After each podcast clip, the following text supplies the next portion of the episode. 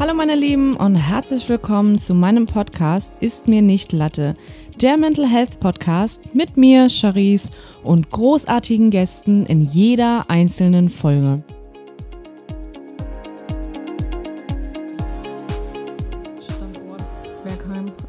das Ganze. Hamburg. Zack, okay, fertig. Ja, sehr schön. Kathi Hummels, tschüss. Alles geschafft. Nee, die, über die Hummels, nicht Hummels folgt mir und, und, und, und schreibt mir irgendwelche Nachrichten, wie toll. Und ich so, nochmal, was, Kathi Hummels? Das- Sie hä? folgt dir? Ja, ja, sie folgt mir und, und findet meine Musik toll und, und, und Nachrichten dazu. Ah. Und ich habe ihr über Heartbroke Zeit geholfen und ich so, alles klar. Also, ich kenne sie nicht. Ne? Ich Ja. war einmal Ja. bei so einer äh, AIDS-Gala, habe ich gespielt, wo sie moderiert hat. Ähm, da habe ich sie einmal kurz in den Arm genommen und Hallo gesagt, das war alles. Ja. Und ob sie mich von da kennt oder so, weiß ich gar nicht. Aber es ist äh, faszinierend manchmal, wer einem so schreibt. Janet Ja. Biedermann schreibt mir und ich so, okay, als ich ein kleines Kind war, war ich mal verliebt in dich. ich habe gute Zeiten, schlechte Zeiten geguckt, als ich, die, also, alt war ich da? 10, 11 oder so, ne? Ja, Wir durften krass. das immer machen mit meiner Mutter. Haben wir zum Schluss gute Zeiten, schlechte Zeiten Ja, geguckt und abends um vom Schlafen. Viertel nach acht Ja, ja. 2015 war dann Bettgehzeit, Ja, aber das durften wir noch mitgucken und daher kenne ich Janet Biedermann. Ja. Und jetzt folgt die mir auf Instagram und ich finde das so geil, wenn die meine Beiträge liked. Ich so, Krass. Janet Biedermann liked meinen Beitrag. Auf Instagram ist alles möglich plötzlich. Instagram ist alles gut. Ja. Herzlich willkommen zu meiner neuen Folge. Ähm, ist mir nicht Latte, heißt ja in meinem Podcast. Heute mit, ja, ich kann dir das gerne auch einmal erklären, weil es weiß ja auch nicht auch immer jeder. Genau, mein heutiger Gast ist Alex Stiel. Ähm, du kannst dich gleich einmal kurz vorstellen. Ist mir nicht Latte ist tatsächlich ein Zusammenspiel daraus, dass ich jeden Morgen mein Karamell Macchiato trinke, also eigentlich Latte dann in dem Sinne. Natürlich. Plus das Thema ist mir nicht egal. So, ich finde es wichtig. Und dadurch habe ich gedacht, das ist der perfekte Name für meinen Podcast. Perfekt. Hallo ihr Lieben, äh, ja, mein Name ist Alex Diel. Ich trinke auch gerne mal Latte Macchiato. Meistens zwar Espresso, weil ich mir zu faul bin, so lange zu warten, bis die Milch heiß genug ist. Aber ich freue mich hier zu sein. Sehr wohl. schön. Bist du gut hergekommen? Ich bin gut hergekommen, gut gelaunt und nach diesem Podcast habe ich Feierabend, deswegen steigt mir schon immer mehr. Sehr, sehr schön. Magst du äh, mal kurz ein bisschen was über dich erzählen, was du so machst? Ich erzähle ein bisschen was. Ich mache seit zehn Jahren hauptberuflich Musik, habe schon drei Alben veröffentlicht, war bei großen Plattenfirmen, habe mittlerweile meine eigene Plattenfirma, toure seit ja auch fast zehn Jahren durch das Land. Habe angefangen mit vier Konzertgästen damals in Hamburg im Hard Rock Café, äh, wo die Hälfte der Gäste gemeint hatte, ob ich bitte leiser singen kann, während sie essen. äh, mittlerweile gab es schon ein paar ausverkaufte Shows mit hunderten Leuten. Äh, ich spiele große, kleine Clubs durchs ganze Land, mache Musik, die mir am Herzen liegt, schreibe sie auch selbst, produziere sie auch selbst und habe mittlerweile eine eigene Plattenfirma, wie gesagt. Das nennt sich Big Deal Records. Ich bin ein sehr groß gewachsener junger Bursch aus Bayern eigentlich, lebe aber in Hamburg und äh, habe ein tolles Team um mich herum von fünf Leuten, mit denen ich das zusammen mache und habe mir so ein kleines Mini-Imperium aufgebaut, für das ich ganz dankbar bin und auch sehr stolz drauf bin und bringe dieses Jahr im Oktober kommt eine neue Platte raus, die vierte mittlerweile schon Krass. und freue mich drauf. Sehr Und jetzt bin cool. ich hier und wir quatschen. Ja, ich überlege gerade, wie wir uns kennengelernt haben. Ich Ich, über Facebook, oder? Ich oder? glaube Facebook damals. Damals, kennt ihr das noch? Hier? Habt ihr das noch? Also dieses, dieses Facebook-Ding? Da war ich damals tatsächlich, habe ich angefangen mit. Nee, Quatsch, ich habe angefangen. Kennt ihr noch Lokalisten? Kennst du das noch? Oder Oh, ich muss gerade Du überlegen. bist nicht ganz mein Jahrgang, oder? Du bist ein bisschen jünger als ich. Ein bisschen, ja. Wie alt bist du? Ich bin 35. Ja, ich bin 28. 28 Jahre. Also zu meiner Zeit gab es noch Lokalisten und StudiVZ. StudiVZ kenne ich. Das kennst ja. du noch? Und ganz am Anfang war es ICQ. ICQ kenne ich auch und MSN hatte ich auch. Krass. Und ich weiß noch, das waren so Zeiten, wo du dich abends dann echt zum Chatten verabredet hast, wenn du mal überlegst, dass das heute alles den ganzen Tag nebenbei läuft. Komplett irre. Wobei da, wo, da, wo ich herkomme, ich komme von so einem, aus so einem ganz Mhm. kleinen bayerischen Dorf mit fünf Häusern, wo zwei Bauernhöfe und drei Wohnhäuser waren. Mhm. Wir hatten definitiv mehr Kühe als Einwohner. Und ja, dieser Witz, den man immer so sagt, ja, wir waren tatsächlich alle miteinander verwandt. Aber da kann ich nichts für. Ich bin ja jetzt weggezogen. Ja. Und da war es tatsächlich mit Internet. Also ich komme noch aus so einer Zeit, wir hatten damals die ersten Handys relativ spät, so mit 15, 16. Also da war noch nichts mit äh, Tablet oder Smartphone, sondern das waren noch diese riesigen Knochenhandy, so ein halbes Kilo gefühlt, wo du noch Diesel brauchtest, um die zum Laufen zu bringen. Und da gab es auch eine Internet-Taste, aber damals hattest du Angst, wenn du draufgekommen bist. Kannst du, oh, ich hab's Internet, Internet. Oh scheiße, das kostet Geld. Hilfe, Hilfe, schnell raus aus diesem Internet. Oder beim SMS-Schreiben zu gucken, welches Zeichen kann ich noch rausnehmen, dass das nicht zwei sind, So die ich es. bezahlen Ja, muss. so ist es. Und Snake. Es gab eigentlich nur Ja. ein Grundhandy zu haben, das war im Schulbus Ja. Snake zu spielen. Ja. Ja, das war Das- alles. das Und es auch gab noch geliebt. einen Discman.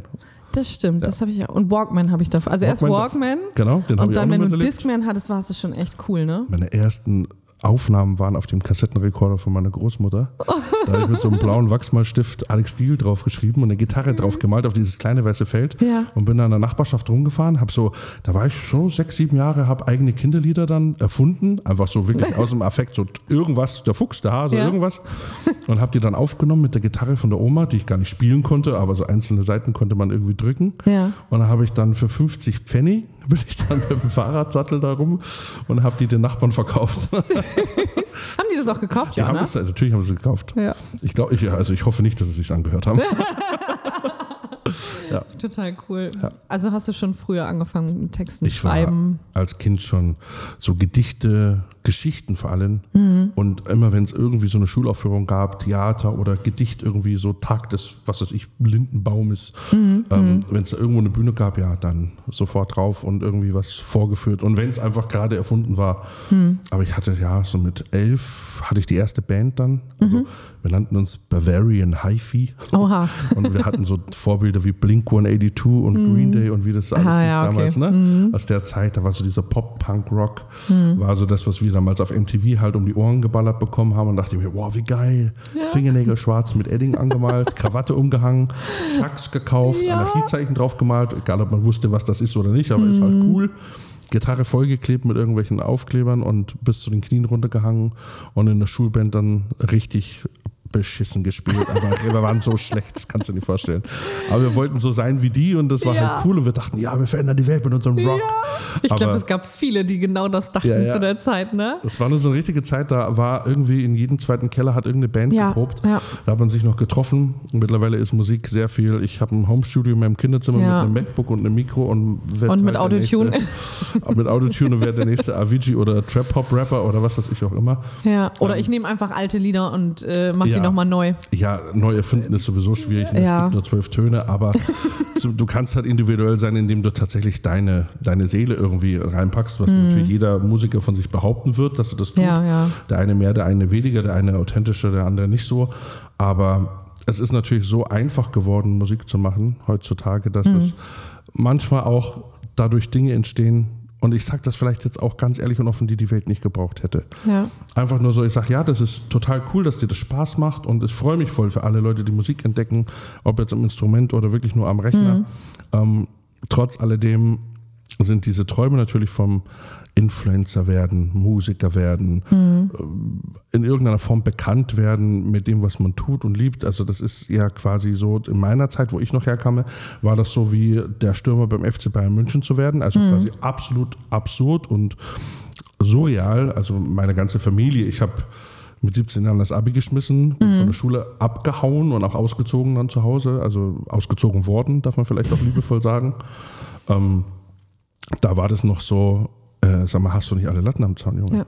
Also, was ist, was ist los mit dir? Geh, geh in Therapie. Äh, du- mit dir stimmt doch was nicht. Du bist nicht ganz normal. Ja. Dieses Wort, du bist nicht normal, das war mein ständiger Begleiter, auch bei den Eltern meiner Freunde oder selbst bei Freunden. Ich habe da auch Fußball gespielt, elf Jahre lang, war total im Dorf integriert. Das nächstgrößte Dorf hatte 400 Einwohner. Wir waren elf Leute in einer Schulklasse.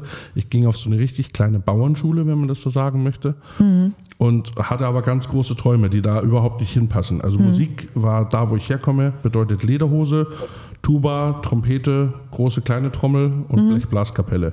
Das ist Ja. Musik da. Also wenn du Musik machen willst, mach das, aber zum Spaß. Ja. Und, und ich wollte unbedingt das, was die da im Fernsehen hatten. Also ich wollte es wirklich, ne?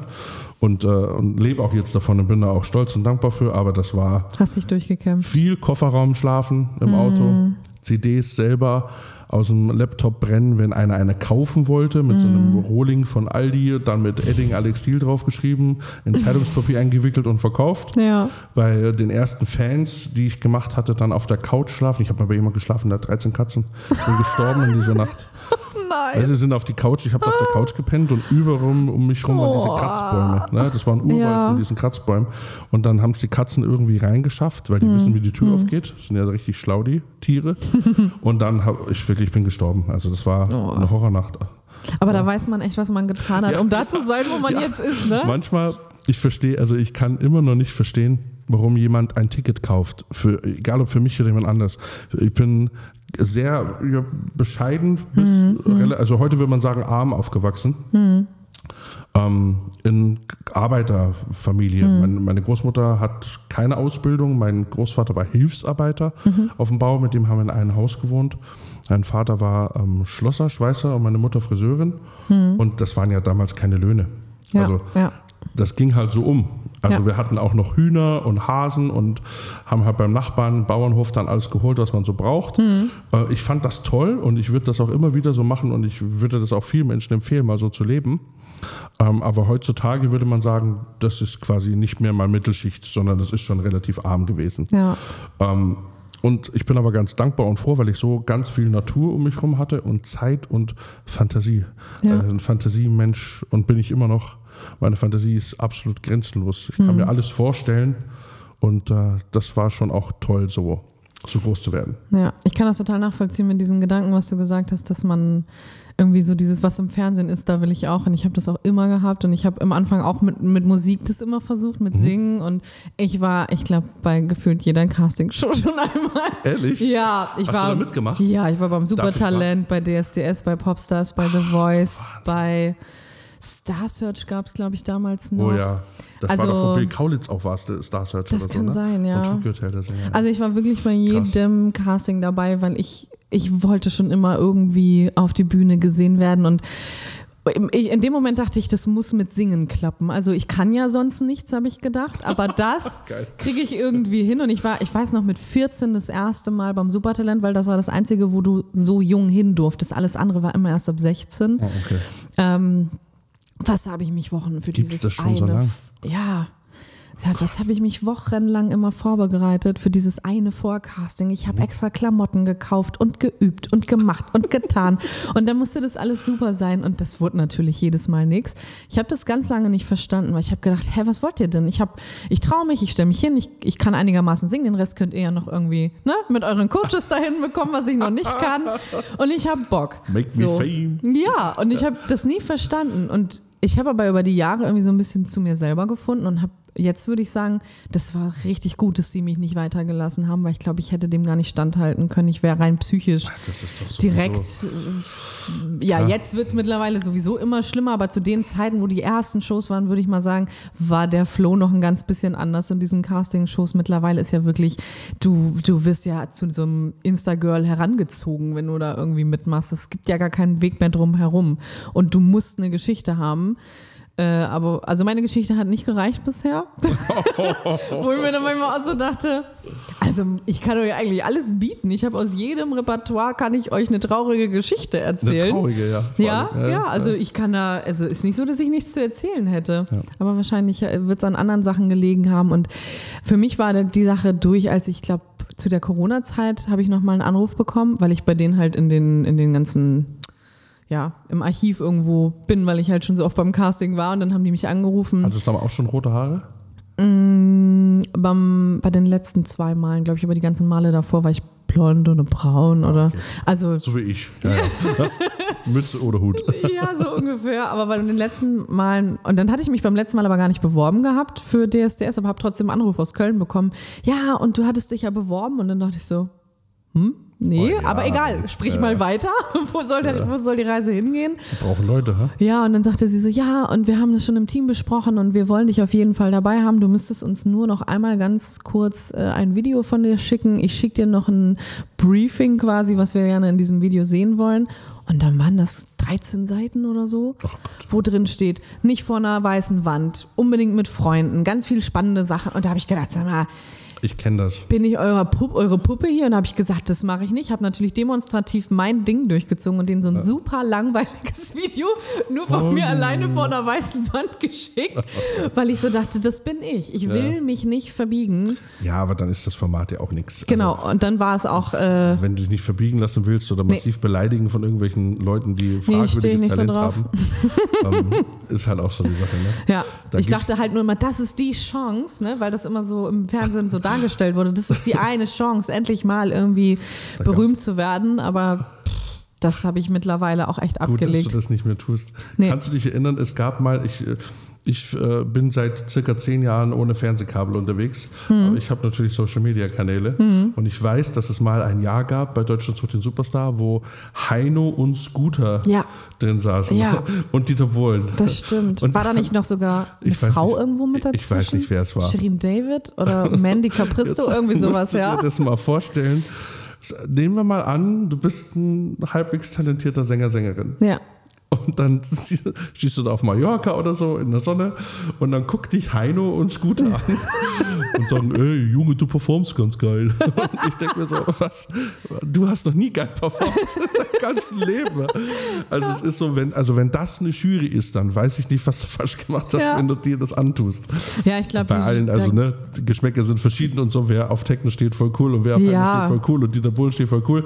Soll kein großer Diss sein, aber ich bin, ich stehe schon für eine gewisse Ehrlichkeit und ich ja. muss schon sagen, wenn das eine Jury ist, dann.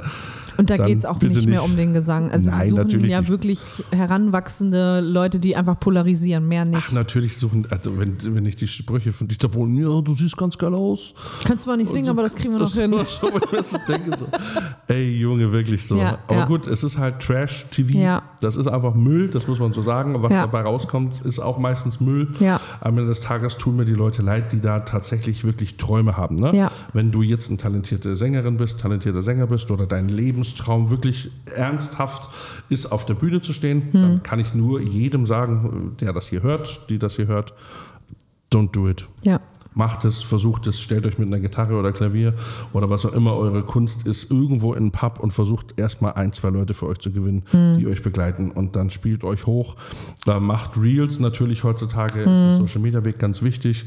Macht Reels, zeigt, wer ihr seid, was ihr könnt, ja. zeigt euer Talent, macht nicht groß drum herum, guck mal, hier sind noch Schminticks und das esse ich gerne, sondern nehmt das, was ihr seid. Bist du Sängerin, filme dich beim Singen, ja. zeig, was du kannst, sing aus deiner Seele, schreib deine Lieder, versuch das selber zu schreiben, weil dieses ganze Interpretending ist einfach ne, mhm. von Authentizität, wie man immer so schön mhm. redet, von Singer-Songwritern und Writerinnen.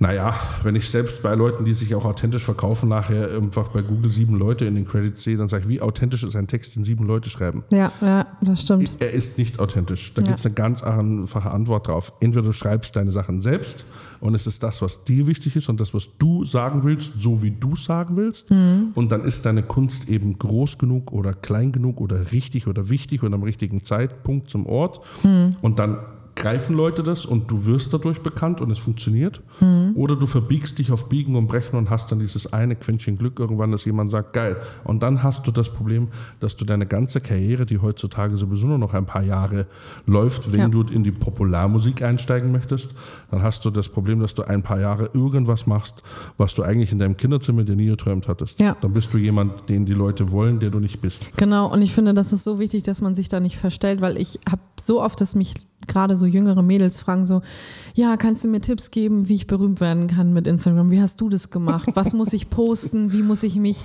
Und dann sage ich, mach das, was du machen möchtest. Ja. Und die Leute, denen das gefällt, die werden da bleiben. So. und für alles eine Nische. Und das ist für mich so wichtig, weil ich habe auch schon oft drüber nachgedacht und ich versuche auch schon manchmal zu gucken. Es gibt ja so, das solltest du machen, damit du mehr Klicks, was auch immer kriegst. Aber es funktioniert bei mir gar nicht. Nee. Wenn, sobald ich anfange, mit dem Strom zu schwimmen, geht es richtig bergab bei mir. Und wenn ich bleibe, so wie ich bin, dann funktioniert es, weil ich mich auch besser fühle. Ich merke das auch, wenn ich nicht anfange, nur was zu machen, um es zu machen, ja. sondern wenn ich das mache, was ich auch wirklich fühle, dann ist das auch ehrlich.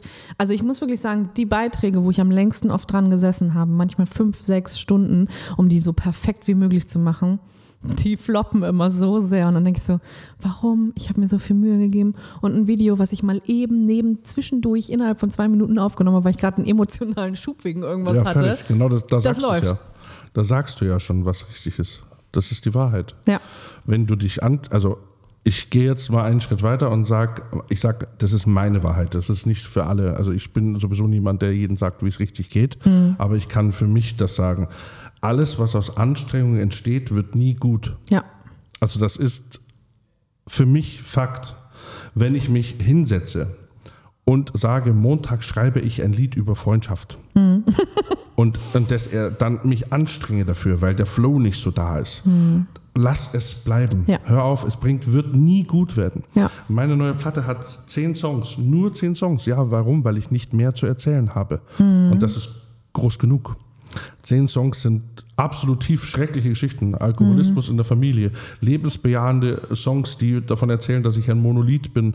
Falls ihr nicht wisst, was ein Monolith ist, ein Stein. Ne? Die, Ägypter früher haben es gemacht. In Washington steht einer, könnt ihr mal googeln, der über Jahrtausende übersteht, den alles abprallt und platzt. Also wie ich gerne sein wollen würde. Ein Hochgefühl im Leben. Meine neue Platte bringt dich zum Himmel hoch und reißt dich in die Hölle runter und schmeißt dich dann wieder in die Gegenwart. Ähm, aber das ist das, was ich da erzählen will. Und ich habe das auch über drei Jahre gemacht. Andere schreiben jeden Tag einen Song oder zwei und Songwriting-Camps hier, da. Und dann würden mit zehn Leuten wird in, in fünf Tagen eine ganze Platte geschrieben und so. Total cool, soll jeder machen. Aber ich meine Kunst, und das meine ich nochmal damit, funktioniert nicht aus der Anstrengung, sondern aus freien Stücken. Ja. Kunst passiert, also authentische Kunst. Ja. Authentische Kunst passiert dann in dem Moment, wenn ich emotional bin. Aus welchen Gründen auch immer. Mhm. Ob ich jetzt himmelhoch jauchzend äh, schreie, weil ich sage, oh mein Gott, das Leben ist so toll und ich spüre die Sonne Mhm. und es ist einfach Wahnsinn und dann entsteht ein Song zum Beispiel wie Monolith oder es gibt eine Flasche Glück, weil ich eine alkoholkranke Mutter habe. Mhm. Ähm, äh, wo ich einfach damit in diesem Moment nicht umgehen konnte mit meinen Gefühlen und dann bitterlichst im Auto sitze und in mein äh, Smartphone äh, aus Memo irgendwas reinheule und nachher einen Song draus baue, ganz schnell nach Hause fahre, sofort die Gitarre und Akkorde, ähm, weil das raus muss. Ja. Und das ist dann Aber das in ist das Besondere, finde ja, Ja. wollte ich gerade sagen, das Ja. macht das besonders auch und so, so greifbar deine Songs einfach, dass man sich da drin auch wiederfinden kann, weil es so ehrlich ist, weil du nicht irgendwas schreibst, was sich gut anhört nur, sondern weil das wirklich ehrlich ist, was du da irgendwie von dir Ich habe gibst. das alles aber auch lernen müssen. Mhm. Also die ersten Platten, die ich gemacht habe, da waren noch, bei der ersten Platte waren, glaube ich, drei Produzenten mit beteiligt. Mhm. Und da hatte ich einen Pre- und Newcomer-Deal bei Sony Deutschland Mhm. und ähm, wurde da wie so, eine, ja, wie so eine heiße Kartoffel durch einen Berliner äh, Songwriting-Fleischwolf gedreht Mhm. und wurde zu was weiß ich wie vielen Leuten. Locker sind da 40 Leute involviert in diese Platte. Ähm, und ich bin da oft weinend mit dem Zug nach Hause nach Bayern gefahren, weil ich mir dachte so, ja, aber ich habe doch meine Lieder. Also ihr habt mich doch aus einem gewissen Grund unter Vertrag genommen mit Ja. den Songs, die ich selber geschrieben habe. Und jetzt sitze ich da und ja, aber da ist jetzt WM, Alex, und da, da musst du jetzt irgendeinen Song haben, der zur WM passt. Und das kann, ich bin so froh, dass ich da raus bin aus diesem Business, weil ich das, ich kann das nicht. ja, kann ich Also verstehen. ich kann nicht Musik schreiben, die mir, ich kann das machen als Auftraggeber für jemand anderes. Ich habe zum Beispiel einen Song für Ben Zucker geschrieben. Oder, Mhm. den kenn ich auch. Genau. Also ich, für, für, ich schreibe Musik, ich möchte jetzt nicht alle nennen, aber Mhm. ich schreibe Musik für andere deutsche Popularschlager, Mhm. auch Hip-Hop. Ähm, genau, schreibe ich Musik Mhm. oder singe für die was ein oder schreibe Texte. Das mache ich quasi neben meiner eigenen Musik auch. Mhm. Und das kann ich machen. Wenn mir jemand den Auftrag gibt und sagt, hier Alex, das und das und das, das wären so die Keywörter, die bräuchten wir. Äh, Das Ganze soll Abtempo sein oder eine Ballade sein. Und dann kann ich mich, äh, meistens telefoniere ich sehr lange oder fahre sogar hin und treffe mich dann mit den jeweiligen Interpreten. Und dann kommt auch meist was Schönes dabei raus. Aber für mich selber, also meine Kunst, funktioniert nur, oh, ich kann gar nichts davon erzwingen. Kann ich total verstehen. Also es ist jetzt vielleicht ein doofer Vergleich, aber bei mir ist es so, ähm, was ich eben meinte mit dieser Welle mit Schwimmen auf Social Media, wenn dann so spezielle Tage sind wie Muttertag oder Tag des, was weiß ich was, ne? So, wo dann jeder diesen perfekten Post zu diesem einen Tag macht. Ich bin immer die, die es nicht macht, weil ich kann das nicht mir von so einem Datum vorgeben lassen, Ja. zu welchem Thema ich heute meine Emotionen freilassen Ich habe soll. es letztes Mal auch nicht gemacht. Ich es gab das schon mal, nicht. es gab Tage, da habe ich kurz gedacht, okay, ja, ich fühle es. Also dann ist Mhm. es auch da. Und es gibt Tage so, also ich mache zum Beispiel, ich habe mal einen Post zu meinem Vater gemacht, irgendwann, Mhm. ne, wo halt gar kein Vatertag war, weil ich es in dem Moment halt gefühlt habe. Ja. Also das finde ich dann auch viel besser, dass man es dann nicht macht, nur weil die Social Media Welt denkt, okay, heute ist Muttertag, Vatertag, heute ist was weiß ich für Tag Ja. des Wurstbrots. Ja, Äh, ich muss jetzt ich muss das Wurstbrot essen. essen, obwohl ich Veganer bin, so quasi.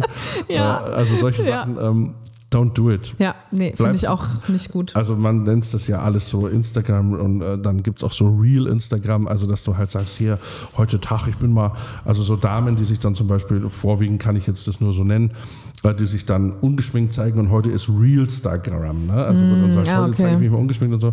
Sag, ja, aber Wie toll. 14, der Filter, also so, ja, ungeschminkt also, mit dem dicken wo ich Filter. Sag, weil ich immer sage, also dann hört doch auf, dann sag doch einfach, also du bist jemand oder nicht jetzt du in dem Sinne, sondern diese Mhm. Damen, die ich da meine, du bist Influencerin Du vermarktest dich durch dein Aussehen in erster Ja. Linie, transportierst du deine Messages durch deinen Look Hm. und durch ganz viel Gym und ganz viel Ernährung und was weiß ich nicht alles, dann bleib einfach dabei. Ja. Dann hör doch auf zu sagen real, real, real, real, sondern sei einfach du, ich bin Instagram. Instagram hat nichts mit Real Life zu tun. Diese Ja. Leute haben auch Steuern, genauso wie ich und du. Diese Leute haben auch Sorgen und Ängste. Diese Leute müssen sich auch aufraffen, manchmal, um noch zum Edeka zu gehen und sich eine Milch zu holen für einen Kaffee.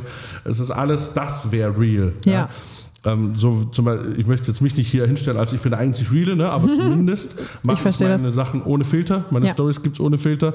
Ich äh, sage, wenn es mir scheiße geht, ich heule in meinen Stories, wenn es so ist. Das hat man bei dir ja auch schon mal gehabt. Ne? Mhm. Ja. Und äh, meine Musik erzählt von Dingen aus meiner Vergangenheit oder Zukunftswünsche, Sehnsüchte und nur echte Geschichten. Mhm. Ob die jetzt, äh, wie gesagt, ob die jetzt mit Alkoholismus in der Familie zu tun haben oder mit einem Lebensgefühl, wo man sich fühlt wie ein Stein, den niemand was anhaben kann. Ja. Ähm, sie sind alle real. Ja, das sind Ne? echte Momente. Das sind echte Momente. Ja. Und ich, ich würde mir wünschen, einfach ich für mich selbst, dass viel mehr Leute das so tun würden, weil ich dann auch was hätte zum Konsumieren. ja, das wäre so normalisierter dann Ich einfach, würde mich ne? total freuen, wenn ich viel, wenn ich zum Beispiel immer so New Music Friday und so, ich auf Spotify oder ich bin jetzt Apple-User zum Beispiel, Hm. höre immer die neue Musik, die rauskommt und dann gucke ich wieder in die Credits und denke mir so, äh, ich will es mir gar nicht anhören. Hm. Da sagt jemand zum Beispiel Thema Depressionen. Da, da gibt es, ich möchte jetzt gar keinen Namen nennen, es gibt eine Sängerin, die singt einfach wahnsinnig viel über äh, ja, psychische Defizite, Depressionen, alles Mögliche. Ne? Schlimme Geschichten, auch zum Thema Borderline, auch viel. Und ich denke mir immer so, okay, cool, höre ich mir an. Und dann sehe ich, wie viele Leute da drin sitzen in dem Song. Und denke mir immer so, ich will deine Geschichte. Ja. Ich will, wenn du das machst und damit an die Öffentlichkeit gehst und ich finde das gut, dann sag mir genau, was bei dir passiert ist. Ja. Ich will nicht wissen, was sich noch Hitsinger, Songwriter, AAA, Dude irgendwie ausgedacht hat dazu, was sich jetzt besser im Radio läuft. Ja, das kannst ja. Mhm. du nicht singen, weil dann spielen sie es nicht mehr. Ähm, sondern erzähl mir genau, was passiert ist. Ja, was so deine persönliche Diese, Geschichte das ist. Hm. würde mich so freuen, wenn Künstler, egal was sie jetzt machen, viel mehr sich trauen würden, nicht darauf zu hören, so komme ich ins Radio oder eben nicht, Hm. ah, da nimmt mich Inas Nacht nicht oder da komme ich nicht in den Fernsehgarten oder oder oder ähm, oder das läuft halt auf Instagram nicht oder auf TikTok nicht, weil das Thema viel zu schwer ist Hm. und so, so sehr ich manchmal TikTok auch verteufel, ne? aber tatsächlich gibt es da viele Kids, die sich ihre Mucke machen oder Influencer-Sachen machen, die tatsächlich sehr viel realer manchmal sind Ja. und darüber echt offen sprechen über ihre Sorgen, Ängste, was auch immer. Und da ist auch eine Community dafür da. Ja, und das finde ich tatsächlich gar nicht so doof. Also das finde ich Ja. ganz cool, weil dann merkt man so, oh, da ist so eine 14-Jährige, die jetzt hier irgendwie erzählt, wie es ihr geht. Ja. Und ich denke mir so, ich höre das und ich glaube es ihr dann irgendwie. Ja. Ne? Weil sie zumindest live in diesem Video da mit dir spricht. Und das ist auch Und da ist kein mutig, anderer, der ne? einflüstert, was sie zu sagen hat und was Ja. nicht. Ist manchmal ein bisschen krass, ne? man muss immer aufpassen, was man alles so Social Media auch hinterlässt. Ja, Das Internet vergisst nie. das stimmt. ähm, trotz alledem finde ich das noch cooler als, wie gesagt, so produzierte Musik oder Kunst, die von zu vielen Leuten gemacht wird und nachher verkauft wird, als das ist eine echte Geschichte von Künstler Ja, XY. kann ich total verstehen. Aber du erzählst ja echte Geschichten und da würde ich jetzt gerne mal langsam in das Thema eintauchen, wes weswegen ich dich hier mit reingenommen habe auch. Hast du jetzt ja auch schon mehrfach auch ein bisschen angeschnitten. Genau. Depression. Ich weiß, dass wir, ich weiß gar nicht mehr, wann das war. Es ist jetzt schon ein bisschen her, das letzte Mal, wo ich äh, bei deinem Konzert war. Im weißt das November letztes Jahr. November. 2022. Du weißt November. ganz genau. Es war der 21. November. Oha, okay. 2022. Na gut, aber es ist auch gut, dass du deine Ich- Daten weißt. Ja, ja, ja, ja, alles gut. Äh, genau, stimmt, das war zur Weihnachtszeit. Das weiß ich noch, weil ich auf Santa Pauli auch noch war. Jetzt kommt wieder die Erinnerung. Dass du da noch Erinnerungen dann hast. ähm, ich weiß, an dem Abend habe ich dich, glaube ich, so emotional wie noch nie erlebt, wo ich so dachte, puh, heftig, krass, total bewegend, hat mich total mitgenommen. Und da habe ich die ganze Zeit das Gefühl gehabt, ich möchte mit dir da auch mal hier gerne in meinem Podcast drüber sprechen, über diese Dinge, die du da erzählt hast. Da war es jetzt teilweise auch mit Corona, dass das natürlich mit der Musik dann auch alles schwierig wurde, weil Ja. du nicht auftreten konntest und so. Aber das Thema Depression hast du auch mit angeschnitten. Und ähm, ja, magst du mal erzählen, was da so, wie du da so dir- hingekommen bist oder was das genau bei Ja. dir los war? Ich habe ganz viel Musik geschrieben für mich in erster Linie natürlich, Mhm. aber mit ganz viel Gedanken an äh, meine Familie. Also eigentlich ist meine ganze Familie an Depression erkrankt. Okay. Ähm, manische Depression, auch Mhm. behandelt, teilweise über Jahrzehnte. Mit Tabletten und Therapien und allem, was dazugehört. Mhm. Und bin in einem J-depressiven Haushalt groß geworden. Okay. Also das war schon anstrengend. Also das, viel, um, um das, ohne dass ich meine Familie in irgendeiner Form schaden möchte. Das möchte ich gar nicht. Trotz alledem möchte ich ehrlich das darüber sprechen. Da war eben viel Gewalt, verbale Gewalt, körperliche Gewalt, Alkohol und Depression in dem Haus, in dem ich groß geworden bin. Okay. Und das hat mit auch dafür gesorgt, dass ich einfach mit 17 hier Schule weg und, und weg, weil das ging einfach so nicht mehr. Ne? Ab welchem Alter hast du das ungefähr so mitbekommen, würdest du sagen? Als Kind schon. Okay, also eigentlich ja. fast dauerhaft. Ich, ich bin relativ früh recht reif gewesen oder man hat es mir Mhm. nachgesagt. Ich habe mich aber tatsächlich auch so selbst empfunden, dass ich in frühester Teenagerzeit mit elf, zwölf Jahren auch schon Gespräche geführt habe oder auf, einem, auf einer Ebene mit Erwachsenen gesprochen habe über ja, emotionale Intelligenz oder Mhm. mit Begrifflichkeiten mich beschäftigt habe ähm, oder auch Texte und Gedichte und die ersten Songs, die ich geschrieben habe. Da würde man sagen, als Teenager, boah, also meine Gedanken als Teenager waren nicht schön. Die waren richtig, jetzt zahle ich euch heim, jetzt schlitze ich mir die Pulsadern auf und schmier das Blut an die Türklinte und schreibe noch Danke für alles, ihr Arschlöcher. Ja, überfordert also halt. Ich und war ich, vollkommen ja. am Ende, also Musik hat mich komplett gerettet.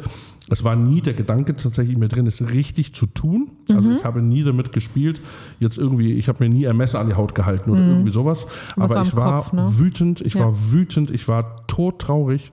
Und diese Traurigkeit, die trage ich den Rest meines Lebens in mir. Also Mhm. das kann ich ganz klar sagen. Auch meine Musik kommt alles aus dem Schmerz und Mhm. der Traurigkeit. Also zu 90 Prozent. Weil ich einfach weiß, wie es ist, traurig zu sein. Mhm. Ich bin auch später mal in Therapie, in Therapie gegangen, eine gewisse Zeit. Und äh, da hat ein, ein, der Therapeut, bei dem ich war, hat zu mir einen Satz gesagt, den ich nie vergessen werde. Ich bin ja so ein 150 Kilo großer, äh, 1,90 Meter Dude, äh, der da dasteht wie so ein Bulle. Und da saß ich auf dieser Couch bei ihm und dann sage ich noch zu ihm, wir reden jetzt aber nicht über meine Kindheit und Traumata und so wie bei den anderen Opfern, oder? Und dann sagt er so, doch, genau das tun wir jetzt. und ich so, oh Mann.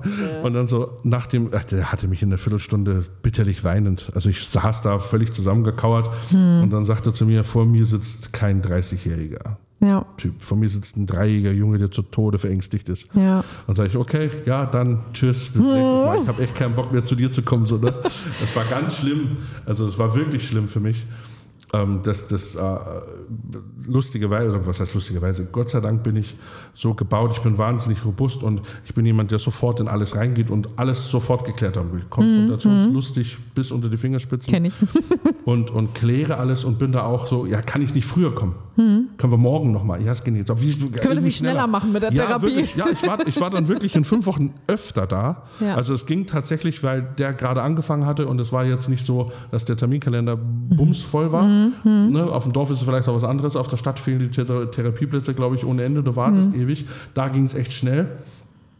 Und ich, ich habe den dann, ich habe den dann gefragt. Also ich habe den Löcher im Bauch gefragt. Ja, aber warum? Und das kann nicht sein. Und und dann, es, man hat richtig gemerkt, mir hat im Prinzip nach vier, fünf Therapiestunden, da habe ich mir selbst Fragen auf einmal gestellt. Mhm. Und ich bin schnurstracks in mein Elternhaus gefahren und habe Leute zur Rede gestellt.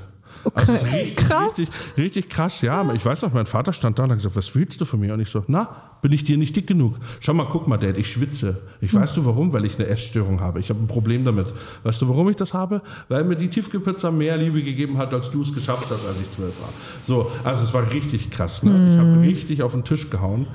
Und ich überhaupt kein Mensch bin von wegstecken. Hm. Also ich kann nichts auf die lange Bank schieben. Hast du dich danach besser gefühlt, das Das kannst du dir rauszulassen? nicht vorstellen. Hat das irgendwas gebracht für dich? Dass Ja. du auch sagst, so ja, das hat wirklich gezündet irgendwie, dass ich das mal alles es hat auch, es hat auch zwischen in der Beziehung und zwischen zum Beispiel in dem Fall meinem Vater mir richtig gezündet. Okay. Also richtig, das ist richtig gut geworden jetzt.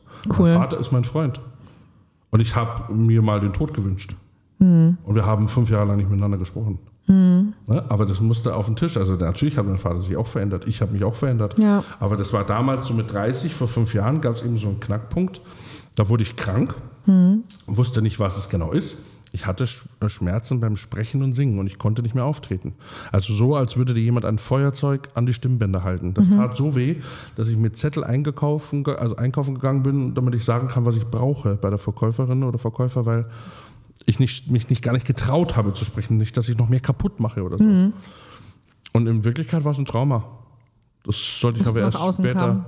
sollte ich erst später kapieren. Okay. Genau. Also, also, es waren halt körperliche Symptome, weil genau. was zu viel war. Genau. Ich war über 100 Mal beim Arzt, wie alle, die hm, nicht wissen, was hm. los ist mit ihnen. Ich habe Kehlkopfspiegelung gehabt, über zehn Stück, war bei den besten Phoniatrie-Professoren in Salzburg und Freiburg.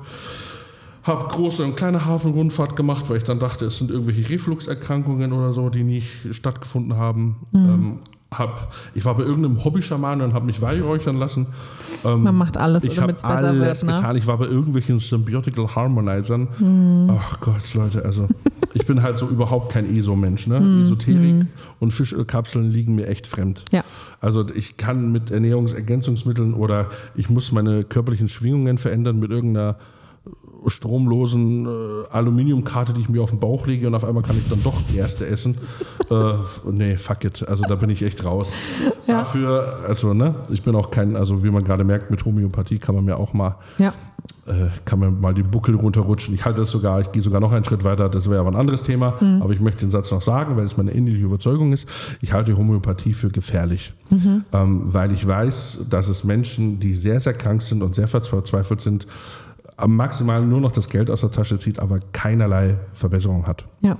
Ich kenne natürlich viele Mütter und Leute, die dann sagen, ja, meine Kleine hat eine Mandelentzündung zwei Wochen gehabt, dann habe ich ihr Globuli gegeben, jetzt geht es ihr besser. Mhm. Ja, wäre es auch ohne. Mhm. Nach zwei Wochen ist er halt einfach auch vorbei. Ja. So, whatever. Ja. Mhm. Ne, wenn die Leute damit in dem Sinne, dass es ein Placebo-Effekt ist und es ihnen besser geht, freue ich mich ganz dolle für die Menschen. Ja.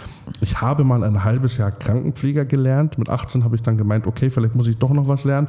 Habe es dann geschmissen, weil ich Konzerte absagen musste am Wochenende. Naja, das ist und natürlich blöd. Gesagt, okay, nee, da, das ja. war's. Ich werde nie einen richtigen, in Anführungszeichen, Beruf machen, ich werde Musiker sein, koste es, was es wolle, ich mhm. kann das nicht. Mhm. Ich war gut in meiner Ausbildung, aber ich bin da auch freiwillig dann gegangen, mhm. weil es für mich einfach unerträglich war, irgendwie nicht auftreten dann oder Bandprobe absagen. Ja. Ich hatte fünf Bands während der Ausbildung. Boah, das, das ist ging, aber auch viel, ne? Ja, natürlich, Musik hier, Musik da, gibt nichts anderes für mich. Mhm. Ähm, ich musste ja von irgendwas leben. Damals konnte ich von Musik noch nicht leben mit 18. Mhm. Und dann hier so, okay, ich muss Gitarrenlehrer werden und so. Und da habe ich eben viel auch mit Homöopathie und so über die Ausbildung damals bin ich in Berührung gekommen. Mhm. Habe das auch am eigenen, also wirklich selbst gesehen. Da gab es dann Tests mit den Patienten. Rote Pille gegen Blutdruck. Er ist tatsächlich gefallen. Okay. Es war nichts anderes als Weizen und Zucker. Super, das ist doch gut. Also ne, es funktioniert, der Placebo-Effekt, aber die Wahrheit ist nun mal, da ist keinerlei Medizin nachweisbar. Ja, ja. Es ist einfach so. Und auch wenn ich äh, Mandalas male oder Potenz die 12 gegen Mandelentzündung und dann zwölfmal auf den Tisch klopfen mit irgendeinem millionenfach verdünnten irgendwas gegen ja. wird es dich nicht heilen. Ja, das stimmt. Aber die Kraft der Gedanken und die, die Psyche, oft, äh, die Psyche ja. kann heilen. Ja. Wie alt warst du, als du Therapie gemacht hast? 30. 30. Ich war 30. Mhm. Da bin ich in Therapie gegangen. Und äh, wie gesagt, ich hatte ganz viel Schmerzen beim Sprechen und Singen und ich wusste nicht warum. Am Ende des Tages sollte ich es Jahre nachher später rausfinden. Es wurde besser mit der Zeit, die mhm. Schmerzen. Mhm. Ich habe dann wieder ein paar Konzerte gespielt mit meiner Booking-Agentur, damals gesagt, einmal im Monat. Mhm. So eine Stunde, eineinhalb Stunden Konzert. Dann haben wir so eine kleine Tour gemacht, zurück auf die Bretter meiner Welttour, was dann meine größte werden sollte, mit hier Lido ausverkauft mit 600 Tickets in Berlin. Und ich so, wow, da kommen Krass. 600 Leute, ja. um mich zu sehen. Und die singen alle meine Lieder mit. Ich bin völlig, ich war an dem Abend, ich bin wir waren später einen Döner essen nach ja. diesem Konzert. Ich habe in meinen Döner reingeheult, oh. weil ich mir das gar nicht vorstellen konnte, was jetzt, was. Ich habe zu dem meinen Tourmanager gesagt, was ist denn da gerade passiert? Mhm. Wo kamen die denn her? Ich habe doch seit einem Jahr nichts gepostet, hm. nichts gemacht, nichts veröffentlicht, weil ich eben nicht singen und sprechen konnte. Ja. Und wo kommen die her? Letztes Mal waren nur noch 150 da. Was ist denn jetzt passiert? Was ein schönes Gefühl, dass die bleiben, auch wenn man mal nicht ja, funktioniert. Ne? Mehr, mehr geworden ja. Auf einmal hat so ein YouTube-Video sieben Millionen Klicks gehabt. Mhm. Wir haben ja keine Promo gemacht oder so, nix. Kein ja. Radio, kein Fernsehen. Meine Musik ist sowieso nie wirklich im Radio oder Fernsehen gewesen, bis auf kleinere Beiträge, weil das wahrscheinlich vielen zu melancholisch dann war oder mhm. wie, warum auch immer. Ähm, völlig absurd, was da passiert ist auf jeden Fall. Und ich weiß noch, dass ich da diesen Döner geholt habe und hingelegt habe, so geweint, weil ich mir dachte, das kann gar nicht wahr sein. Aber ich finde solche Momente so schön, die, an denen man auch so gut festhalten kann und einfach, ja. die, also für mich ist immer dieses Gefühl so wichtig zu sehen, es gibt Menschen, die bleiben, auch wenn ich mal nicht funktioniere. So irgendwie, also das ist so. Und das funktioniert nur, wenn du du bist. ja, ich weiß. Das funktioniert überhaupt nie, wenn du versuchst, irgendwie berühmt zu werden, Fame zu Ja. sein oder so. Das, das ist niemals ein Weg. Ja. Wenn du etwas tust, was du für dein Leben gerne tust, ne? wo du Freude daran hast, auch wenn es irgendwann ein Job wird. Meine Musik Ja. ist auch ein Job geworden. Aber trotzdem würde ich mit, und selbst in der Pandemie, wo ich echt vor die Hunde gegangen bin finanziell, weil Mhm. ich zweieinhalb Jahre ich glaube, zehn Konzerte hatte. Da kann kein Mensch von leben. Nee, nee. Außer du bist Michael Jackson oder was weiß ich, Ja. dann kannst du das machen. Aber ähm, es funktioniert nicht. Also das heißt, ich musste, ich habe meine Partnerin verloren in der Zeit, mein Haus und mein Geld. Mhm. Und ich würde, ich bin da auf so einer Dachbodenbude, eine Zimmerbude, die so ranzig war, aber alles ist, was ich mir leisten konnte in der Pandemie. Mhm. Ähm, bin ich da hin und her gewippt im Schneidersitz, so lethargisch Mhm. und habe mir gedacht, oh Gott. Und dann habe ich mir aber nochmal gedacht, aber ich will trotzdem nicht tauschen. Hm, krass. So schlimm das ist und die Existenzängste, die du Ja. am Anfang deiner Karriere, dann jetzt in der Pandemie mittendrin kamen die wieder zurück. Ja. Ähm, und du bist wieder da gestanden mit 400 Euro im Monat so quasi. Und ich, ich habe unter Hartz IV gelebt. Hm. Und alles, was ich noch hatte, so wirklich Erspartes, immer im Monat ein bisschen, hier ein Hunderter dazu, da ein Hunderter Hm. dazu. Um das irgendwie zu schaffen. Und dann ist meine Partnerin nach acht Jahren noch gegangen und hat mich verlassen. Und das Häuschen, das wir zusammen hatten, konnte ich mir Oh. natürlich nicht mehr leisten. Und ich dachte mir so, ne. Ja, wo, wo soll es jetzt- noch hingehen jetzt irgendwie? Jetzt? mich da langsam ja, kreuzweise. ja. Wie bist du dann damit umgegangen? Also ich Musik. meine, äh, hast du Songs geschrieben. Okay.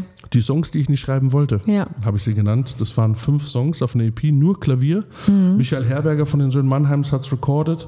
Ähm, ich bin dann ins Tonstudio, habe das Zeug mitten in der Nacht alleine am Klavier bei mir in der kleinen Dachzimmerbude da Mhm. bei 40 Grad habe ich das geschrieben und habe es aufgenommen und gesagt, so, das ist es jetzt. Und viele Leute haben sich gedacht, Hä, warum singt der denn jetzt so traurig und Ding? Naja, weil es mir scheiße Ja. geht, Leute. Weil du einfach traurig warst. Ich war traurig, mir Ja. ging es wirklich nicht gut und ich habe viel verloren gehabt und musste mich nochmal neu erfinden. ja.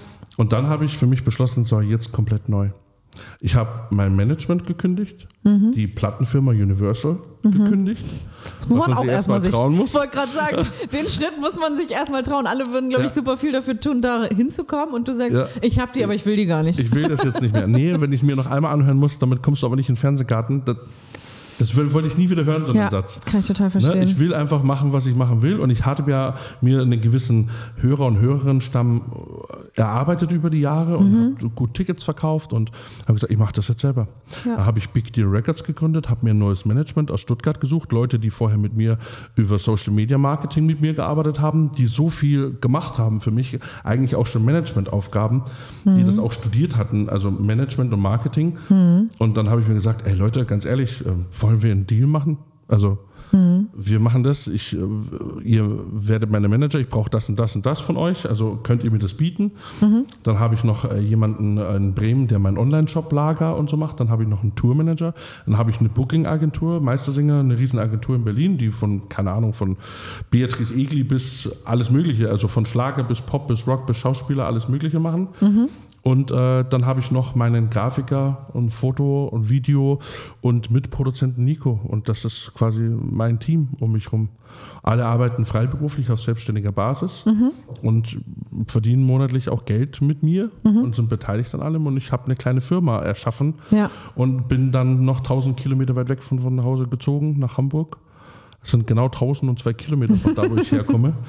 Schon und habe gesagt, so, ich fange jetzt nochmal komplett woanders, ganz von vorne an und brenne jetzt alles nieder und baue nochmal alles auf. Ich finde das total eine wichtige Message, weil ich so, mich erreichen so oft Nachrichten von Leuten, die sagen, ich kann nicht mehr, ich bin am Boden irgendwie, mir ist alles zu viel und Auch von ganz unten kann man die Sterne sehen. Oh, das Mhm. ist schön. Was ich daran immer am kritischsten finde, ist, dass sie sagen, ich will, dass wieder alles so ist wie vorher. Ah, das existiert Und nicht. genau, und da, weil die so eine Vorstellung davon haben, dass ja mal irgendwann alles in Ordnung war, aber wenn man mal ehrlich zu sich ist, wenn es wirklich in Ordnung war, dann wäre man jetzt nicht ganz unten, weil wenn alles in Natürlich. Ordnung ist, dann bist du ja gar nicht in diesem, dann ist ja alles okay, dann, dann gibst den nächsten Step, wo du dich gerade befindest, nicht. Und das, so wie du sagst, dass man dann sagt, so, ich habe jetzt irgendwie so viel Kacke jetzt hinter mir und das hat alles nicht so richtig funktioniert. Nächster Schritt wäre vielleicht einfach mal so ein kleiner Neuanfang, mal ein bisschen neu sortieren. Was möchte ich vielleicht gerade eigentlich? Habe ich mich vielleicht sogar verändert oder brauche ich eine Veränderung, um mal ein bisschen nach vorne zu gucken und nicht immer ja, keine Ahnung, vielleicht hatte ich vor drei Jahren mal drei tolle Tage im Jahr und habe gedacht, das ist jetzt mein Leben und so muss es immer wieder sein.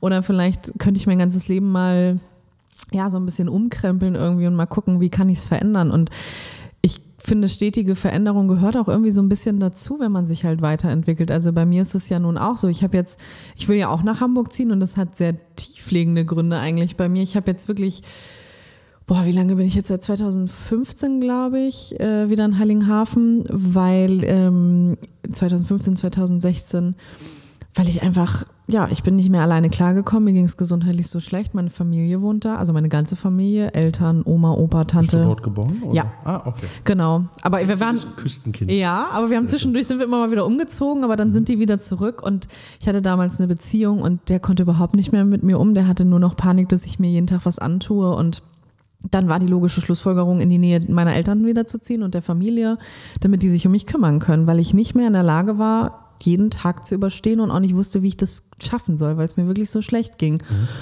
Und ich habe Therapie gemacht und alles, das ist ja, ist ja kein Zauberwerk, ne? Du gehst ja nicht zweimal hin und dann denkst du, ah, jetzt habe ich es verstanden. jetzt weiß ich wieder, danke, ich bin wieder auf dem Weg. Sondern äh, das ist ein tiefgreifender Prozess und dann war ich Ja, sehr lange da. vor allem. Genau, und dann habe ich noch Menschen kennengelernt, die es nicht unbedingt besser gemacht haben, die mir noch schlechte Erfahrungen nochmal on top wiedergegeben haben, wo ich immer noch nicht ganz stabil war. Naja, und irgendwann endete es dann in einem Suizidversuch einfach, ne? wo ich dann so dachte, ich kann nicht mehr und ich will nicht mehr. Und vor allem habe ich auch das Gefühl gehabt, es wird allen besser gehen, wenn ich nicht mehr da bin, weil ich immer dieses Sorgenkind war. Weißt du, ich hatte immer irgendwas. Ich hatte dies, ich hatte das. Und wenn ich nichts hatte, hatte ich trotzdem irgendwas. Also es ist, ich hatte immer irgendwas und das Gefühl, auch immer jedem zu viel zu sein. Und dann dachte ich wirklich, oh, jetzt schon wieder nochmal so eine Dr- Drehung zu führen, nochmal eine Runde zu fahren, wo ich wieder durch die ganze Kacke durch muss und wieder jedem irgendwie im Ohr liege mit, oh, mir geht's so schlecht und ich kann nicht mehr und bitte hilf mir. Habe ich jetzt schon so viele Jahre durch, wollte ich nicht nochmal machen. Habe ich gedacht, das ist jetzt für mich meine Lösung. Habe wirklich innerlich auch mit einem abgeschlossen, aber ich habe es zum Glück überlebt, wie ich jetzt sagen kann, wirklich. Und ab dem Moment, wo ich wieder quasi, ja, zurückgeholt wurde ins Leben, war der Moment, wo ich alles verändert habe, also wo ich angefangen habe, alles zu verändern. Ich habe Leute aussortiert, ich habe Kontakte abgebrochen, ich habe neue Leute langsam in mein Leben gelassen, ich habe mich sortiert, ich habe geguckt, was tut mir gut, was tut mir nicht gut, nochmal mehr intensiv Therapie gemacht. Und jetzt haben wir, ja, sage, würde ich jetzt mal sagen, so ein paar Jährchen hinter mir, wo ich jetzt noch sortierter bin. Und jetzt bin ich an einem Punkt, wo ich das Gefühl habe, ey, ich habe, seitdem ich 16 bin, bin ich in Therapie, in Kliniken, bei Ärzten und nur damit beschäftigt, irgendwie klarzukommen im Leben und irgendwie jeden Tag über, zu überleben. Und jetzt mit 28 habe ich das Gefühl, ich bin soweit, ich möchte jetzt gern mal ins Leben reingehen. Und das findet nicht in Heiligenhafen statt. Das Das findet nicht in Heiligenhafen Aber wie statt. schön, was du erzählst von dir. Ja, Also das, ich kann dir nur gratulieren. Danke. Da bist du ja schon mutig genug. Ja, das Nee, ist. du bist richtig mutig. Also ich meine das ehrlich, weil äh, ich glaube, Leute, die es versuchen, sind einfach mutig. Also Mhm. Leute, die sich nicht dem fügen. Also Leute sagen, ich möchte, du bist ja offensichtlich jemand, der dich nicht, du hast ja nicht akzeptiert, deine Situation, wie sie ist.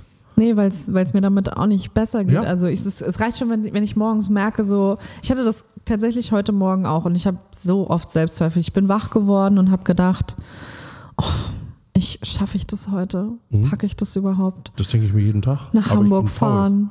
Und Also ich bin nur faul. Nee, bei mir ist das wirklich so, dass ich mir selber einfach viel zu wenig zutraue. Und auf dem Weg hierher habe ich gedacht, Alter, was war denn Das das, heute Morgen? Was war denn das Aber heute Morgen? meinst du nicht auch, wieder? dass das was mit der morgendlichen, also mit morgendlichen Müdigkeit und so zu tun hat auch? Und also Mm. bei mir ist es, also ich kann nur von mir sprechen, ne? Ich habe manchmal das Gefühl, ähm, ich gehe manchmal hochmotiviert ins Bett Mm. und wache auf und sage, ich würde alles absagen. Aber das hat schon auch was einfach mit, mit diesen, das sind ja doch Überwindungen. Ja. Das musst du überlegen. Wir zwei kennen uns nicht. Also wir haben uns schon mal gesehen, aber wir Ja. kennen uns nicht. Du stiegst hier in ein tiefes Gespräch mit mir ein. Ne? Du Ja. musst hierher in den Raum, du musst das hier erstmal finden, du kennst dich hier nicht aus, dann musst du hier gucken, wie kommst du in den Raum, ist da der, wo ist der Strom, wo muss ich alles aufbauen? Du hast ja ganz viele Gedankengänge, die alle etwas groß bis klein Überwindung kosten und die dich fordern. Ja. Und das ist eine Situation, egal wie die jetzt ist. Für manche ist das eben eine Kleinigkeit, ein Kinkelitzchen und für andere ist das einfach ein bisschen anstrengender, weil sie da einfach ja, gewisse Ängste oder Zweifel haben, ob sie das alles so können und ob das alles so klappen wird und wie wird das wohl oder einfach sehr grübelnd sind. Da reicht ja manchmal schon das Wort, man ist grübelig und macht sich zu viel Gedanken. Manche fahren einfach hin und tun's Ja. und lachen, wenn es nicht klappt. Und andere machen sich im Vorhinein ganz viele Gedanken. Und wenn man sich sehr viel Gedanken im Vorhinein macht, kommen auch immer Zweifel mit Vorhinein. Ja. Ich kann dich komplett fühlen und ich verstehe das auch absolut. Also, aber ich glaube, das ist, also ich sage jetzt dieses Wort, was ich selber immer gehört habe, ich glaube, es ist normal.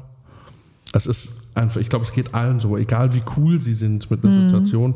Jeder von uns äh, ist mit zwischenmenschlichen Begegnungen, die man nicht gewohnt ist, immer erstmal überfordert. Ja. Egal, ob wir jetzt Erwachsene sind oder Kinder, wir sind immer noch Kinder in uns drin. Mhm. Und immer, wenn wir neue Menschen kennenlernen, sind wir immer noch erstmal beschnuppern, gucken, komme ich mit dem klar, wie fühle ich mich in der Gegenwart von dieser Person. Mhm. Also das ist alles total verständlich und cool. Und ich glaube, wenn wir alle ein bisschen offener so zu werden und sagen, wie es uns jetzt geht miteinander, wie wir es jetzt gerade in diesem Podcast tun, ja. dann wäre es so viel entspannter für alle. Ja, wenn man dann auch merken würde, man ist müssen, nicht alleine damit. Ja, ne? wir müssen immer Erwartungen erfüllen. Ja. Ne? Du möchtest hier professionell sein und, und, und sagen, guck mal, ich habe hier das aufgebaut, ich habe einen Raum gemietet, wir machen ja. diesen Podcast super und, und so weiter und so fort. Und das hast du ganz toll gemacht. Aber gut, ich komme aus der Branche auch. Ne? Mhm. Für mich ist das alles gut durchschaubar, was hier passieren wird und was ich zu tun habe und so weiter ja. und so fort. Und da kommt eine gewisse Lockerheit mit mir mit. Und trotzdem mhm.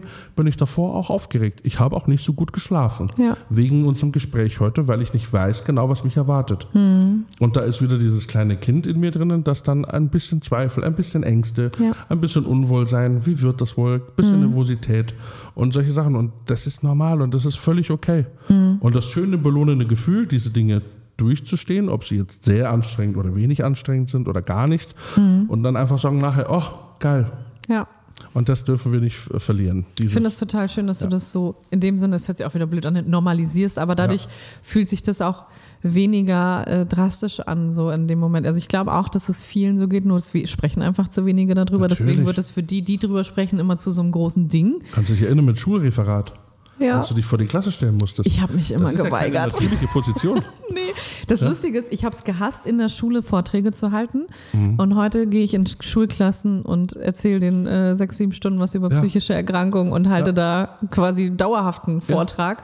Aber das, der, der Unterschied ist, ich halte keinen Vortrag über ein Thema, was mir vorgegeben wurde, sondern über das, was ich fühle. Und da genau. brauche ich nichts vorbereiten, das kommt aus das mir kommt raus. Das kommt einfach so raus. Ja. Genau so ist es bei mir. Und genau ja. das ist das Wichtige, finde ich irgendwie. Und, und, wenn wir, wenn ich, ich könnte am liebsten würde ich jeden Menschen einfach ansprechen, den ich treffe. Mhm. Ich bin ja auch so ein Mensch, der, ich fahre mit dem Auto durch Hamburg und sehe jemanden mit Rollator und denke mir so, der ist aber noch gar nicht so alt, was ist denn da passiert? Mhm. Also mache mir Gedanken über die Menschen, die mir begegnen. Mhm. Ne? Und wenn man irgendwie die Zeit hätte, sich mit jedem kurz zu unterhalten und so die Geschichte, wer bist du, warum ist ja. das so und warum brauchst du jetzt den Rollator? Ähm, einfach, ich fände das total cool, wenn wir mehr Zeit damit hätten. Ja. Und ich kann mit meiner Musik ist so die Kommunikationskette. Ähm, ich habe kein Individuum, um das ich mich kümmere. Mhm. Also ich mhm. habe selbst kein eigenes Kind, mhm. aber ich habe ein Ziehkind, um das ich mich mit kümmern kann. Ja. Das ist toll.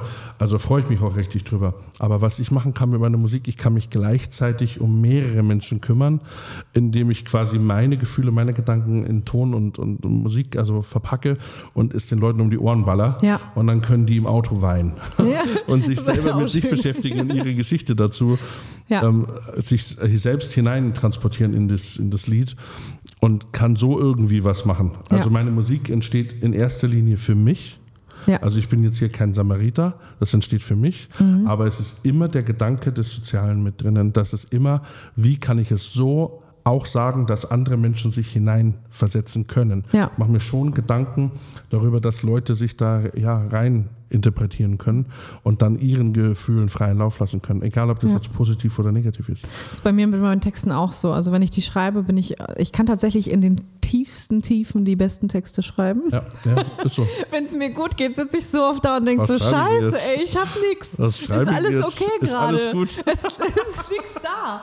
Und dann, ja, dann, dann, dann lasse ich es auch einfach. Ja. Aber bei den Texten schreibe ich meistens immer halt erstmal aus mir alles heraus, ja. so wie ich es in dem Moment fühle und die Erkenntnis dann irgendwann gehabt zu haben, so, dass das etwas ist, was ich nicht alleine fühle, sondern dass dann die Rückmeldung kam, dass das ganz viele so fühlen irgendwie.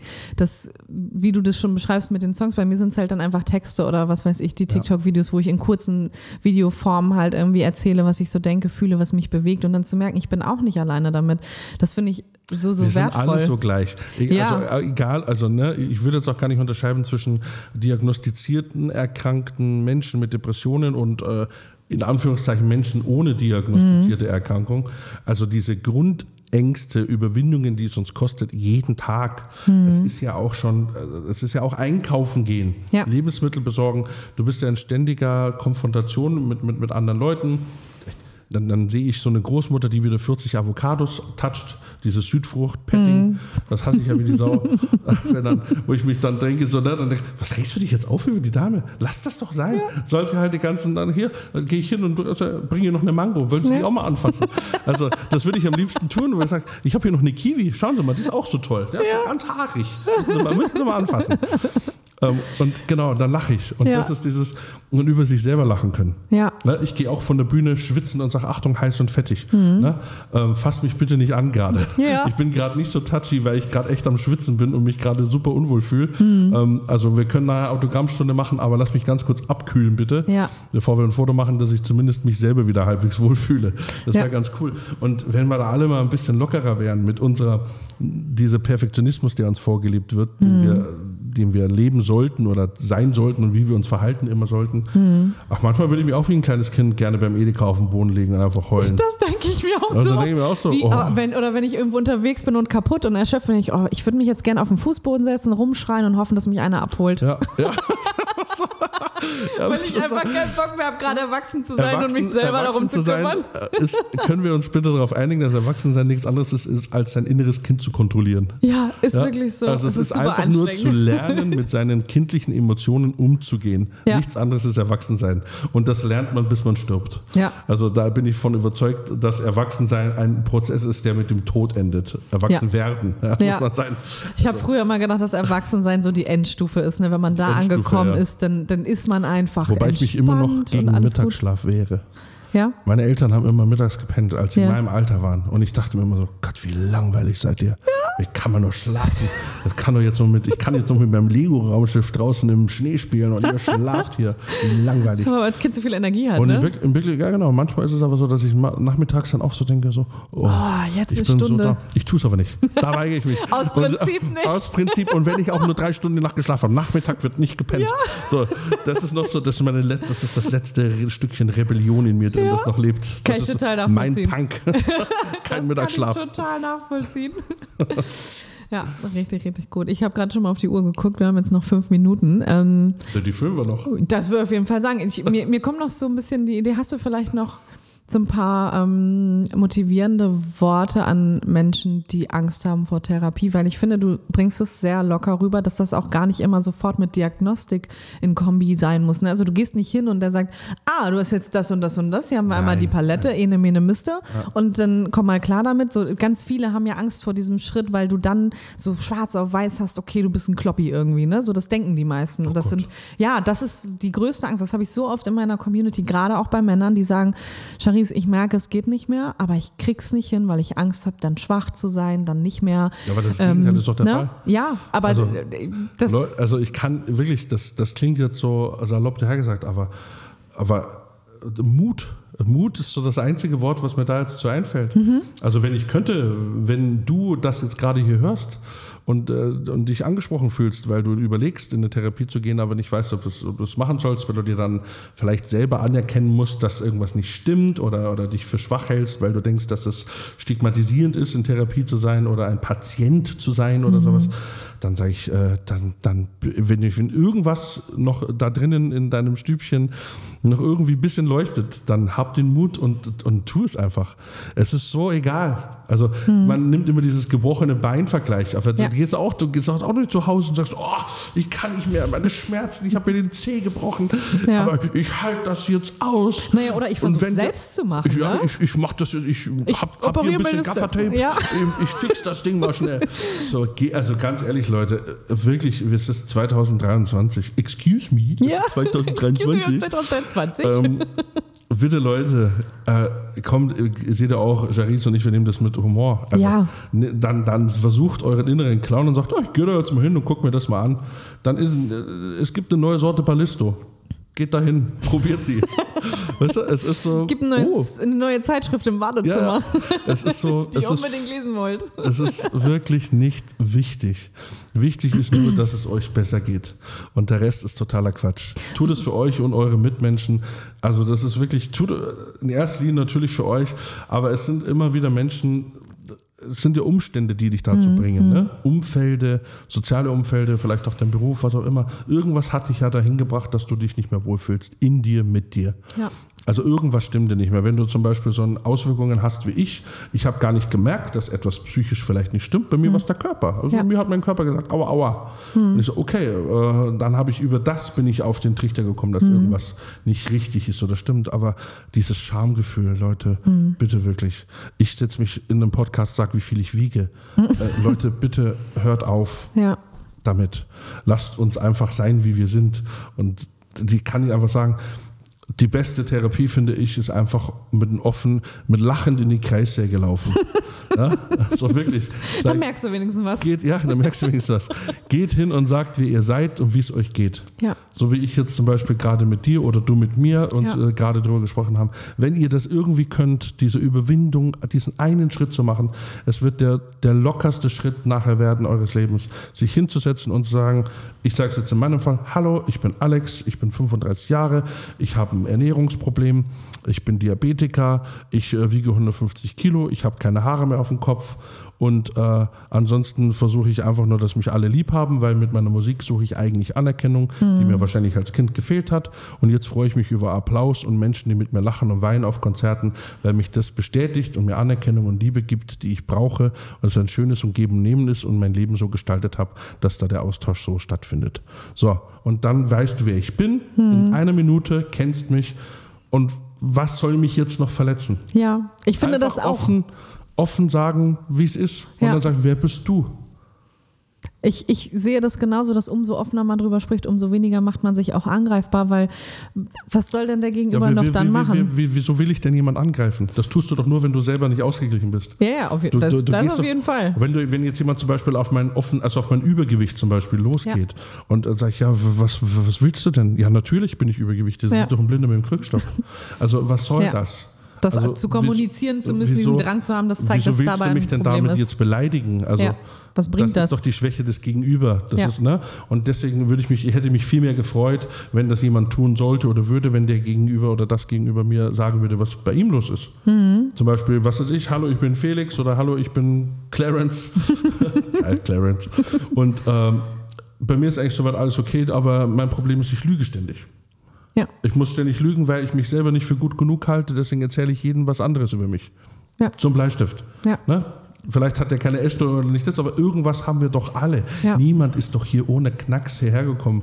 Also zumindest in unser Alter jetzt, irgendwo zwischen 25 und 35 später, wenn du da nicht spätestens zwei, drei Klöpfchen hast, irgendwie, dann weißt du eh, dass dann stimmt was nicht. Ja, ja, ja, das, das sehe ich auch so. Auf Und wenn du das nicht einsehen kannst, ne, dass, das, dass du einfach selber, so sehr du das versuchen möchtest, gar nicht perfekt sein kannst und damit ein bisschen lockerer Mhm. umgehen kannst und deine Traurigkeit auch Platz lässt, deinem Kind in dir Platz lässt Mhm. und sagst, naja, okay, ich habe es heute nicht geschafft, fuck, ich habe mir das eigentlich anders vorgenommen, ich wollte heute das nicht tun, aber das tun. Wenn du mutig bist, es morgen nochmal zu versuchen, ist das schon gut genug. Du musst Ja. es auch morgen nicht schaffen, aber versuchen. Suchen, Wenn ja. du es nicht versuchst, ist schlecht. Brauchst du Hilfe. Geh wohin, bitte. Ja. Wenn du es schaffst, die Dinge zu versuchen, selbst wenn du immer wieder scheiterst, solange du es versuchst, bist du mutig genug. Ja. Sehr, sehr schöne Schlussworte. Das hast du wie eine Eins auf den Punkt gemacht.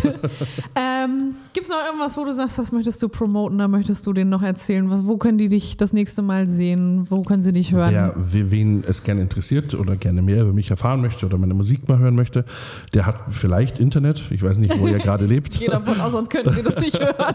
Dann könnt ihr natürlich gerne mal Alex Deal eingeben und dann findet ihr im Prinzip, wenn euch das interessiert, findet ihr Musik, Konzertdaten, Homepage, Online-Shop, alles, was ihr möchtet. Oder den persönlichen Kontakt zu mir findet ihr auch. Sehr gerne sogar. Könnt euch gerne melden. Sehr, sehr schön. Vielen lieben Dank fürs Gespräch. Ich Hat find, Spaß gemacht. Ja, finde ich auch. Ich hoffe, dass wir auch ganz vielen damit geholfen haben. Ich glaube, dass es jedes Mal ähm, diese Thematiken einfach nochmal leichter macht, wenn man hört, wie viele das eigentlich beschäftigt und dass es auch in Anführungszeichen normal ist, dass Dinge manchmal einen beschäftigen und dass es aber auch Hilfe dafür gibt und dass man das einfach machen kann, sich Hilfe suchen und man muss sich da eben nicht für schämen. Und ich finde es ganz stark, dass du dich hinsetzt und sagst, ja, mach das, Leute. Und äh, da das sollte gar nicht stark sein.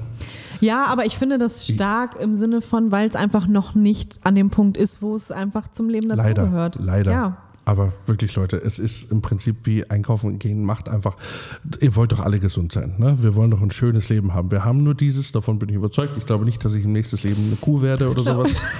ähm, oder ein Insekt. Also macht doch, es ist doch eure Lebenszeit. Ja. Macht sie doch, macht euch doch glücklich. Äh, Das wird nur die Folge sein, dass ihr andere mit glücklich macht. Was anderes wird nicht passieren. Also äh, es kann nur gut sein oder nur gut werden und es kann auch nie immer gut sein und nie immer perfekt sein oder irgend sowas. Aber es kann nur gut werden, wenn ihr einfach mutig seid. Alles, alle anderen Wege werden nicht funktionieren. Ihr müsst es probieren und euch Sachen trauen. Und euer Kind hat, als als ihr Kinder wart, seid ihr auch Inliner gefahren und habt den großen Hügel genommen und nicht den kleinen. Warum nehmt ihr jetzt den kleinen? Weil ihr wisst, wie weh es tut, wenn ihr hinfallt. Na und? Ihr wusstet es als Kind nicht. Versucht euch nochmal daran zu erinnern, dass ihr als Kind die größere Gefahr besser fandet. Traut euch. Sehr schön. Ich möchte gar nichts mehr ergänzen. das ist perfekt, wie du es gesagt hast. Und ähm, ich hoffe, dass euch die Folge auch gefallen hat. Und dann würde ich sagen, hören wir uns das nächste Mal bei der nächsten Folge. Bis dahin. Tschüss. Tschüss.